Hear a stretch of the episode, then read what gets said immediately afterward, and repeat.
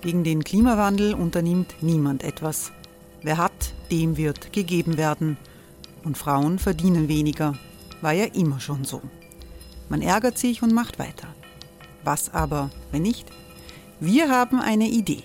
Die Falter Arena macht die Bühne frei für Menschen und Projekte, die das Land verändern. Mein Name ist Eva Konzett. Ich leite das Politikressort im Falter. Und am Sonntag, den 26. Mai, veranstalten wir im Wiener Stadtsaal die nächste Falter Arena. Mit dabei unter anderem der ehemalige Politiker und Neosänger Matthias Strolz, Theresa Imre von Markter, Sonja Jöchtel von Love Politics oder Kari Ochsner von Ochsner Wärmepumpen. Machen statt jammern. Wir schauen uns an, wie das funktionieren kann. Kommen auch Sie vorbei. Alle Informationen und Tickets finden Sie unter falter.at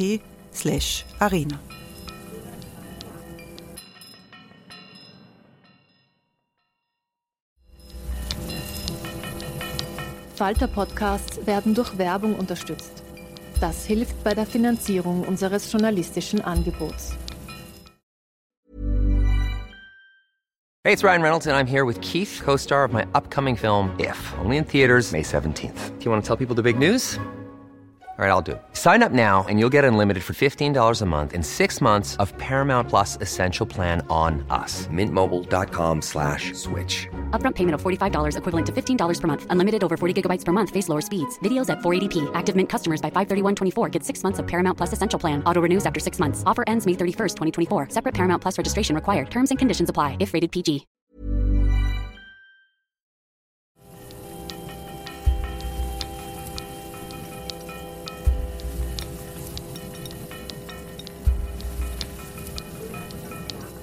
Sehr herzlich willkommen, meine Damen und Herren, im Falter. Der Angriffskrieg Russlands gegen die Ukraine verändert Europas Sicherheitsarchitektur. Finnland und Schweden diskutieren über einen NATO-Beitritt. In Dänemark wird am 1. Juli ein Referendum darüber abgehalten, ob man sich stärker in die gemeinsame Verteidigungspolitik der Union einbringen will. Und in Österreich? Von einer Debatte über eine neue österreichische Außen- oder Sicherheitspolitik vorerst keine Spur. Mehr Geld fürs Heer soll es geben, aber sonst? Österreich war neutral, Österreich ist neutral, Österreich wird auch neutral bleiben, sagte Kanzler Karl Nehammer. Beim Beschluss der EU-Militärhilfe für die Ukraine enthielt sich Österreich konstruktiv. Gleichzeitig lassen wir NATO-Maschinen über unser Territorium fliegen.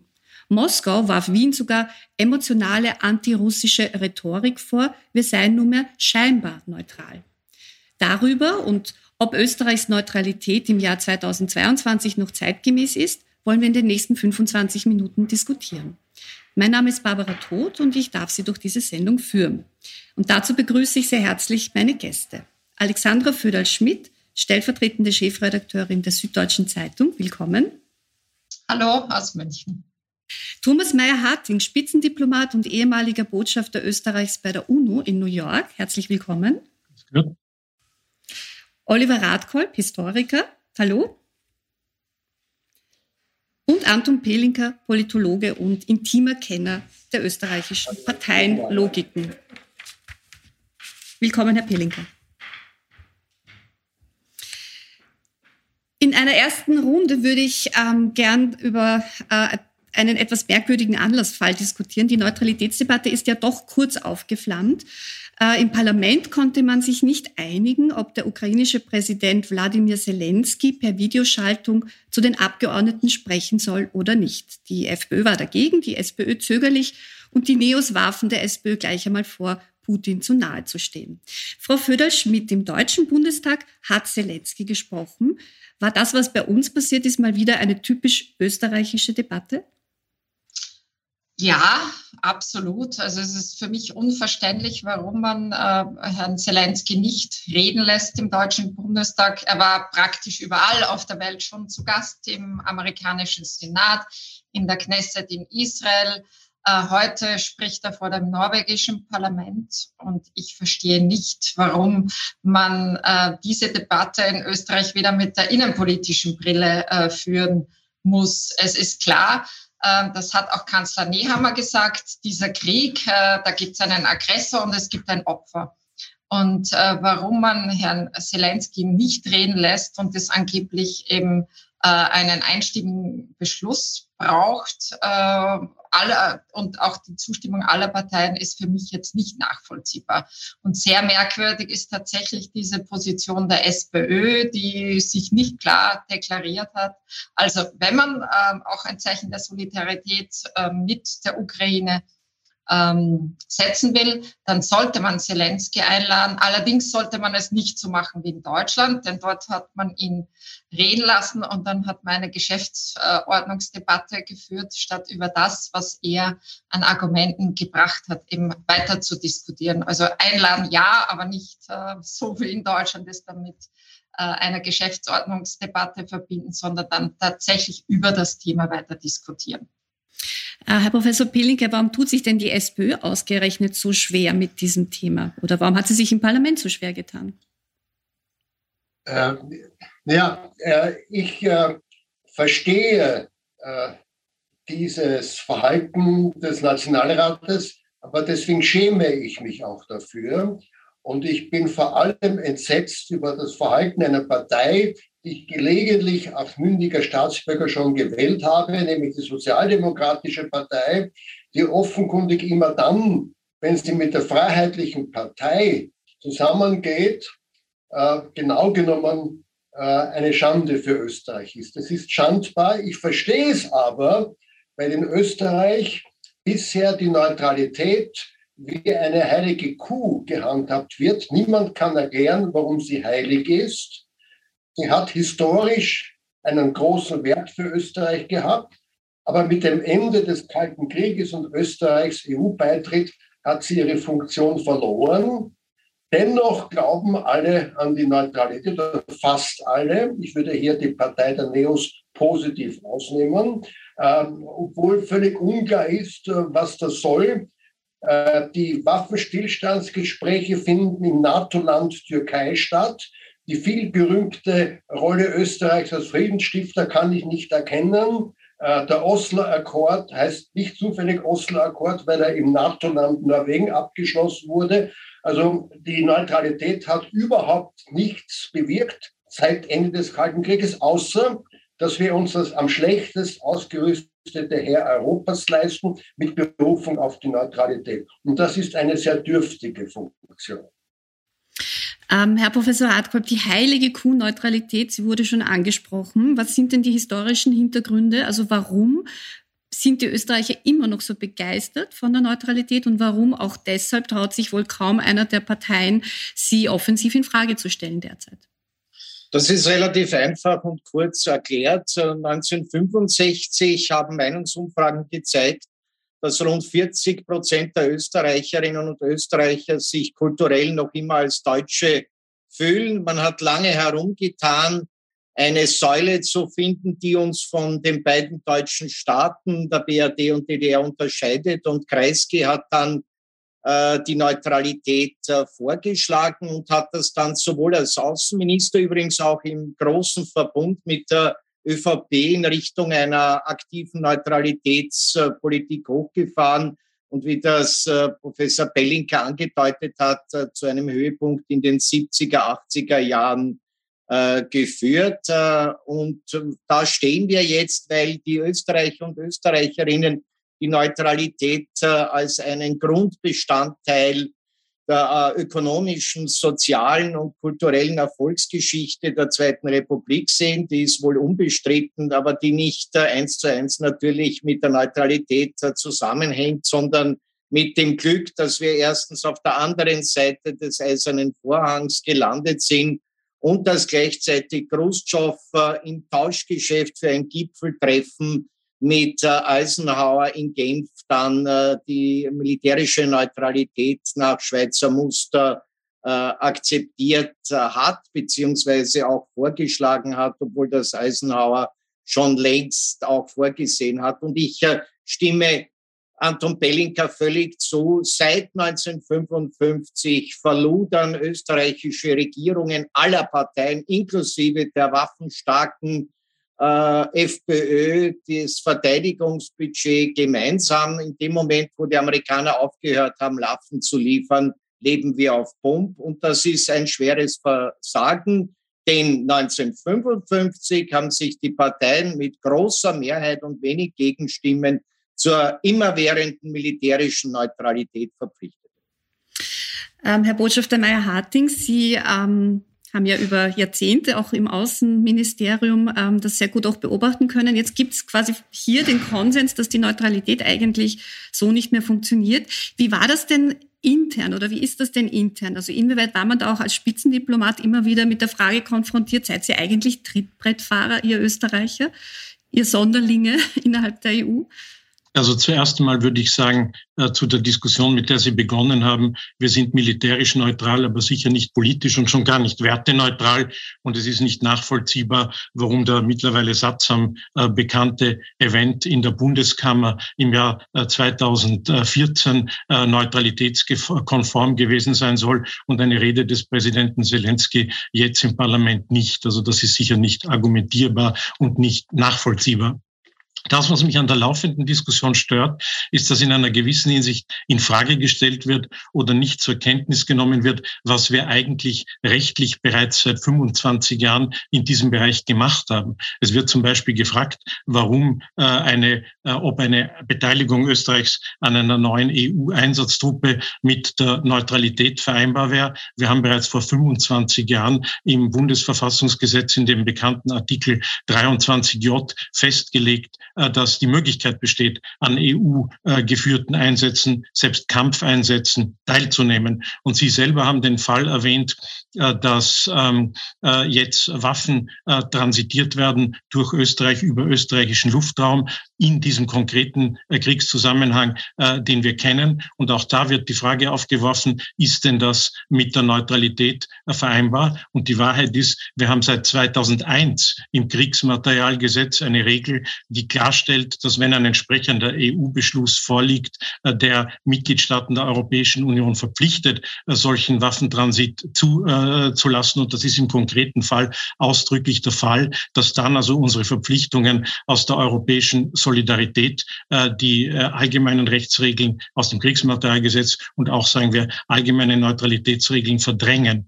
Und das, was mich stört, ist, bevor man über äh, das redet, was wir in der Zukunft machen äh, in diesem Bereich, sollte man zumindest einen klaren Konsens haben über das, was bereits beschlossen worden ist. Und ich finde es ein wenig überraschend, aber nicht völlig verwunderlich, äh, dass diese Entscheidungen, die vor Jahrzehnten getroffen worden sind, noch immer nicht in der Öffentlichkeit angekommen sind. Ich habe einen Leitartikel gesehen der Frau Föderl-Schmidt aus dem Jahr 2007, wo sie das beanstandet hat. Und ganz offensichtlich hat sich die Situation in den letzten 15 Jahren in dem Punkt Punkt immer noch nicht geändert. Und da glaube ich, ist ein offener Dialog äh, der Politik mit der Bevölkerung notwendig und nützlich.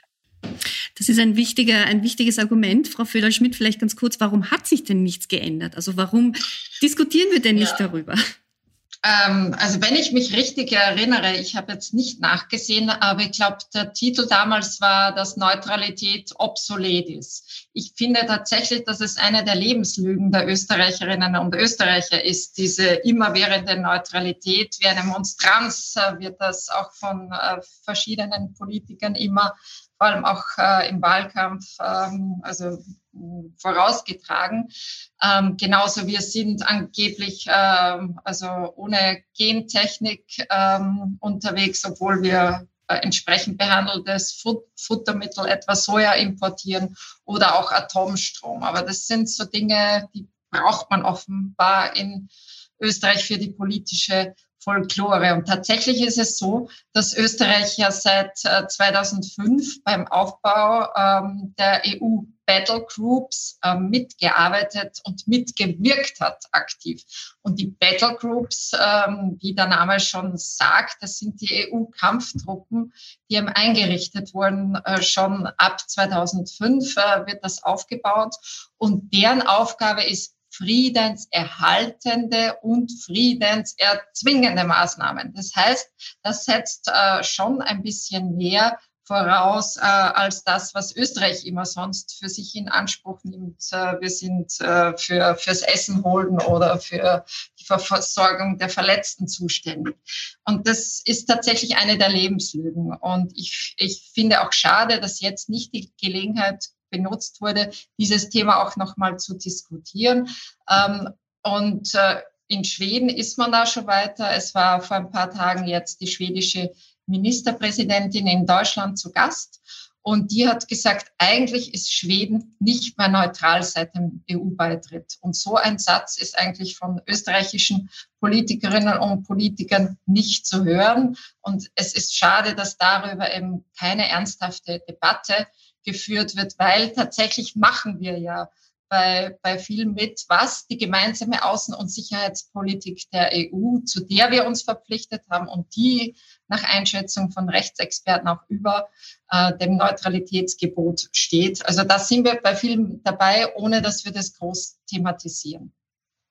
Ähm, Herr Botschafter Meyer-Harting, wenn wir uns anschauen, die Diskussion in Schweden, in Dänemark, in Finnland, da ist sehr viel in Bewegung. Was konkret müsste in Österreich denn jetzt diskutiert werden? Brauchen wir ein Referendum? Braucht es einen Kanzler, der eben nicht sagt, äh, die immerwährende Neutralität war so, ist so und wird es immer geben? Also was ist quasi der Anspruch, den es an die Politik es gibt ja diesen Spruch, dass die Rache des Journalisten das Archiv ist. Äh, für Diplomaten gilt das nicht ganz in der gleichen Form, aber ich habe in Vorbereitung äh, unserer heutigen äh, Sendung habe ich mir angeschaut, was Österreich in einem Aide-Memoire im Jahr 1992 gesagt hat. Das war in der Phase, wo wir noch argumentieren wollten, dass wir der EU voll beitreten werden und dass die Neutralität in dem Sinn kein Hindernis ist. Und da haben wir damals gesagt, das war ein Aide-Memoire, das abgestimmt war in der gesamten Bundesregierung. Österreich ist sich bewusst, dass seine nationale Sicherheit mit der Sicherheit in Europa und von Europa untrennbar verbunden ist. Die Entwicklung wirksamer Instrumentarien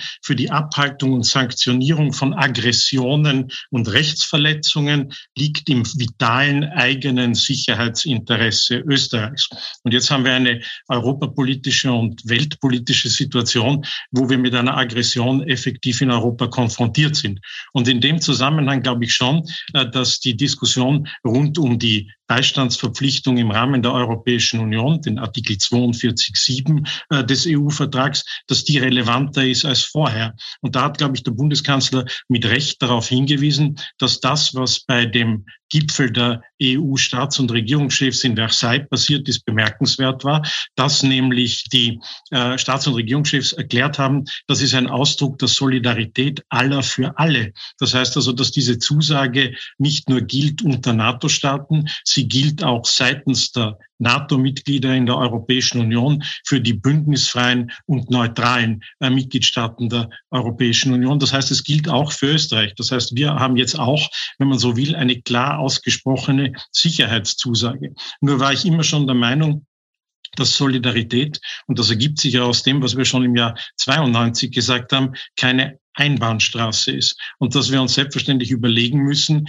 wenn eine solche Struktur geschaffen wird, nicht nur wie uns geholfen wird, sondern wie potenziell auch wir anderen helfen können. Es ist sozusagen nicht in der Logik der Sache, dass wenn ein Problem ist, die Slowaken äh, uns helfen, aber wenn die Slowaken eine Schwierigkeit haben, wir automatisch nicht den Slowaken helfen, weil es uns verboten ist. Und ich glaube ehrlich gesagt, dass wir aufgrund der Rechtsregeln, die wir haben, auch jetzt schon in die Möglichkeit hätten, aufgrund dieser Bestimmungen in der Verfassung, die ich erwähnt habe, uns zu überlegen, was wir militärisch in einer solchen Situation theoretisch beitragen könnten. Und da, wenn Sie mich gefragt haben, was geschehen muss oder geschehen sollte, wenn jetzt die Verteidigungsministerin nachdenkt über die Zukunft der österreichischen Landesverteidigung und wie das viele Geld, das jetzt in Aussicht gestellt ist, äh, da verwendet wird, glaube ich, dass wir auch überlegen müssen, welche Strukturen wir äh, finanzieren und erhalten können im Rahmen der europäischen Solidarität. Ich war der Vertreter des damaligen Bundeskanzlers in der Heeresreformkommission im Jahr 2003 und auch damals ist es schon gegangen um den internationalen Beitrag des Bundesheers in einem europäischen Kontext und das glaube ich, wird auch jetzt eine ganz zentrale Frage sein. Herr Professor Radkolb, das eine ist natürlich, was wir beitragen können, auch militärisch, sicherheitspolitisch. Das andere ist klassische Außenpolitik und die, ähm, das Standing, das äh, Österreich da innerhalb der Union hat. Ähm, Sie haben in einem Kommentar zuletzt ganz stark betont, dass eigentlich auch Österreich außenpolitisch de facto nicht mehr präsent war, ähm, dass es keine starke Außenpolitik mehr gab. Äh, was ist denn da in den letzten Jahrzehnten oder vielleicht auch in den letzten Jahren unter Sebastian Kurz vielleicht nicht so gut gelaufen und was, was müsste passieren, damit uns, damit wir auch wieder mehr wahrgenommen werden in Brüssel?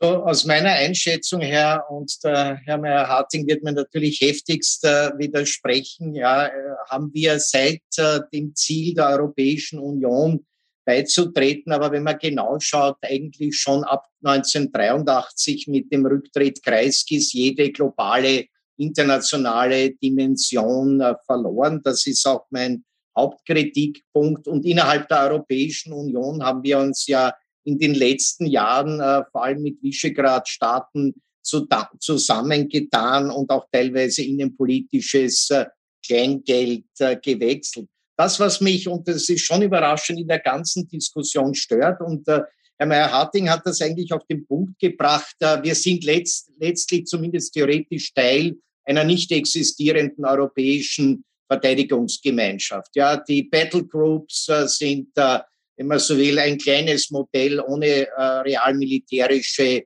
äh, Kraft und Wirkung. Aber es gibt ja seit 1954, und das liegt noch immer in der französischen Nationalversammlung, das Projekt einer europäischen Verteidigungsgemeinschaft. Und das ist nicht die NATO. Ja. Alle bisherigen Optionen österreichischer Politiker, ich verweise auf äh, Heider Schüssel, äh, gehen immer in die Richtung NATO-Beitritt. Und ich halte das für eine absurde, gefährliche. Und wenn ich mir die NATO und amerikanische Außenpolitik international, Afghanistan, Nahosten ansehe, wahnsinnige Politik, äh, einen NATO-Beitritt anzustreben. Das, was äh, Herr Meyer-Harting sehr klug und fachkundig hier entwickelt ist, das ist für mich äh, eine Option und da sind wir längst auf Schiene, ja, still und leise weil natürlich die realpolitischen Realitäten selbst die FPÖ, Haider und auch Bundeskanzler Schüssel damals akzeptiert haben.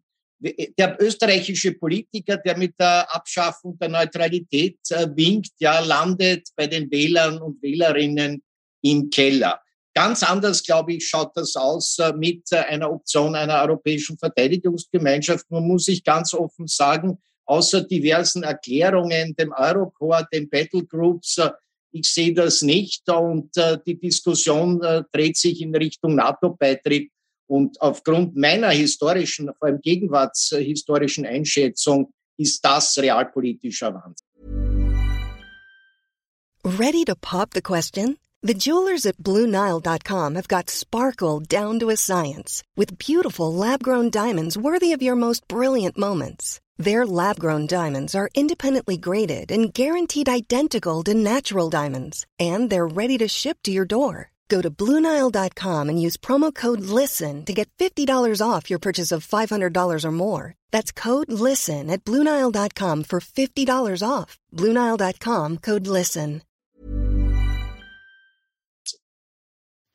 Herr Professor Pehlinger, die deutschen Grünen haben ja eine sehr bemerkenswerte Wandlung durchgemacht. Ähm, sehen Sie Ansätze, dass vielleicht auch bei den österreichischen Grünen sich etwas tun könnte und das, was jetzt allgemein angesprochen wurde, nämlich dass eigentlich keiner in der Politik offen diskutieren will, vielleicht von den Grünen in der Regierung ähm, ausgehen könnte?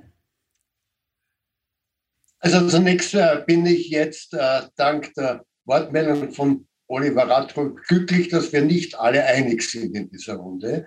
Denn ich äh, würde Oliver Radrück ernsthaft widersprechen. Ich kann mir keine europäische Armee vorstellen ohne Verflechtung mit der NATO. Ich kann mir nicht vorstellen, dass die Bundeswehr der deutschen äh, Bundesrepublik sagt entweder europäische Armee oder NATO. Es kann wohl nur gehen, eine europäische Armee integriert in ein transatlantisches Militärbündnis. Das heißt, die europäische Armee, das halte ich für eine grundvernünftige Idee. Und der Verweis auf die Europäische Verteidigungsgemeinschaft, die 1954 in der französischen Nationalversammlung gescheitert ist, zeigt das ja.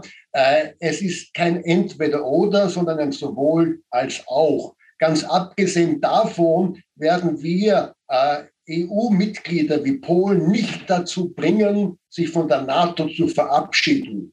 Gerade vor dem Hintergrund, dass die NATO in den osteuropäischen Mitgliedstaaten der Europäischen Union noch nie so populär war wie jetzt. Das heißt, hier etwas aufzubauen, äh, die NATO quasi links liegen zu lassen, weil das momentan nicht populär ist und auf eine europäische Armee zu setzen, äh, die sehr vage ist, noch einmal, ich halte etwas davon, aber nicht als Alternative zur NATO, sondern als europäischer Pfeiler im transatlantischen Bündnis, halte ich für politikwissenschaftlich für völlig unrealistisch. Und noch eine Anmerkung sei mir äh, gestattet. Äh, bei allem Verständnis äh, für äh, Pro-Kreisky, Nostalgie, äh, also ich würde schon meinen, in Moskau 1955 äh, war eigentlich, waren die beiden ÖVP-Vertreter Raab und Fiegel, die sich massiv äh, für diese Lösung eingesetzt haben, mit Zustimmung von Scherf und Kreisky. Aber Kreisky war damals bei weitem nicht die treibende Kraft in Österreich. Und das wäre ja die, auch das Muster für die Zukunft, äh, nämlich eine Art großkoalitionäre Konsensbildung unter Einschluss anderer Parteien, und da bieten sich natürlich Neos und Grüne an. Äh, äh, etwas, was derzeit mangels Information und Sentimentalität gesellschaftlich nicht akzeptabel ist, akzeptiert zu machen. Als Österreich, und das ist das Verdienst äh, der Regierung Franitzky-Mock gewesen, als Österreich sich entschlossen hat, den EU-Beitritt zu betreiben, war die Mehrheit der Menschen in Österreich gegen den EU-Beitritt. Es war eine Kraftanstrengung der von Franitzky geführten SPÖ und der von Mock geführten ÖVP, die erreicht haben, dass sich das Meinungsbild umdreht. Ich halte es für eine eigenartige taktische Hanebücherei, die Meinungsumfang vom letzten Sonntag zur Richtschnur einer Politik zu machen. Es geht um das Denken an das Übermorgen und dass es derzeit nicht populär ist, über die Funktionslosigkeit der Neutralität zu reden, äh, ist doch um Gottes Willen keine Richtschnur für eine Politik, die die Sicherheit Österreichs im europäischen Gefüge im Auge haben muss. Und da sind die Grünen natürlich mit dabei. Ich finde auch, dass die Grünen, und äh, da wird man nicht übersehen können, äh, wie grüne Parteien wie in der Bundesrepublik Deutschland über den Schatten gesprungen sind. Ich erinnere hier nur an den ersten grünen Außenminister Joschka Fischer, der 2001 äh, hier äh, mitgestimmt hat, der Politik von Madeleine Albright folge schon 1999 für den militärischen Einsatz der NATO zur Verhinderung eines Völkermordes im Kosovo. Und trotzdem hat er dann 2003 gesagt, mir reicht es nicht, was die Amerikaner vorlegen. Das heißt, eine unabhängige Politik von den USA ist nicht im Widerspruch äh, zu einer solidarischen Politik. Und das hat der grüne Außenminister Joschka Fischer vorgemacht. Ich halte das für eine wichtige äh, Neulandbetretung und das könnten die österreichischen Grünen auch so machen. Sie haben das Stichwort übermorgen gebracht und ich würde Sie jetzt um eine ganz kurze Schlussrunde bitten. Ähm, 2032, Österreich die Neutralität Europa die Sicherheitsarchitektur. Was, wie könnte das ausschauen? Bitte jeweils nur ein kurzer Satz, vielleicht beginnend mit Professor Radkolb.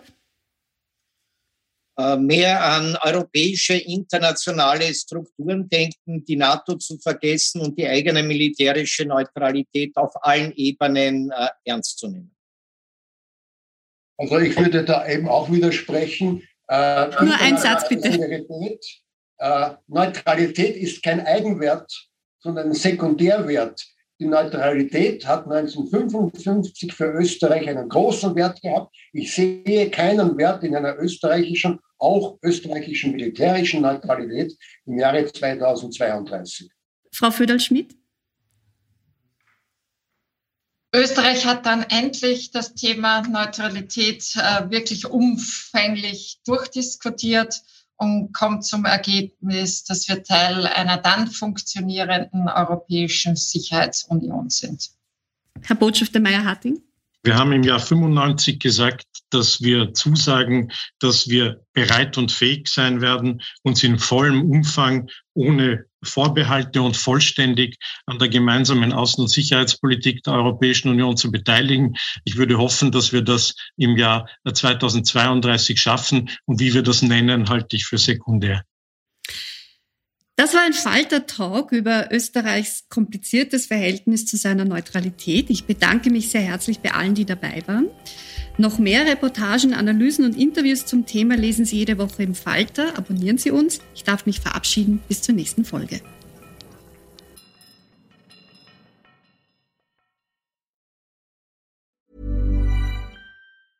Small details are big surfaces. Tight corners are odd shapes. Flat, rounded, textured, or tall. Whatever your next project, there's a spray paint pattern that's just right. Because Rust new Custom Spray 5 in 1 gives you control with five different spray patterns. So you can tackle nooks, crannies, edges, and curves without worrying about drips, runs, uneven coverage, or anything else. Custom Spray 5 in 1. Only from Rust This message comes from BOF sponsor eBay. You'll know real when you get it. It'll say eBay Authenticity Guarantee. And you'll feel it. Maybe it's a head turning handbag, a watch that says it all, jewelry that makes you look like the gem, or sneakers and streetwear so fresh every step feels fly. eBay gets it. So look for the blue check mark next to that thing you love and be confident that every inch, stitch, sole, and logo is checked by experts. With eBay Authenticity Guarantee, you can trust that feeling of real is always in reach. Ensure your next purchase is the real deal. Visit eBay.com for terms.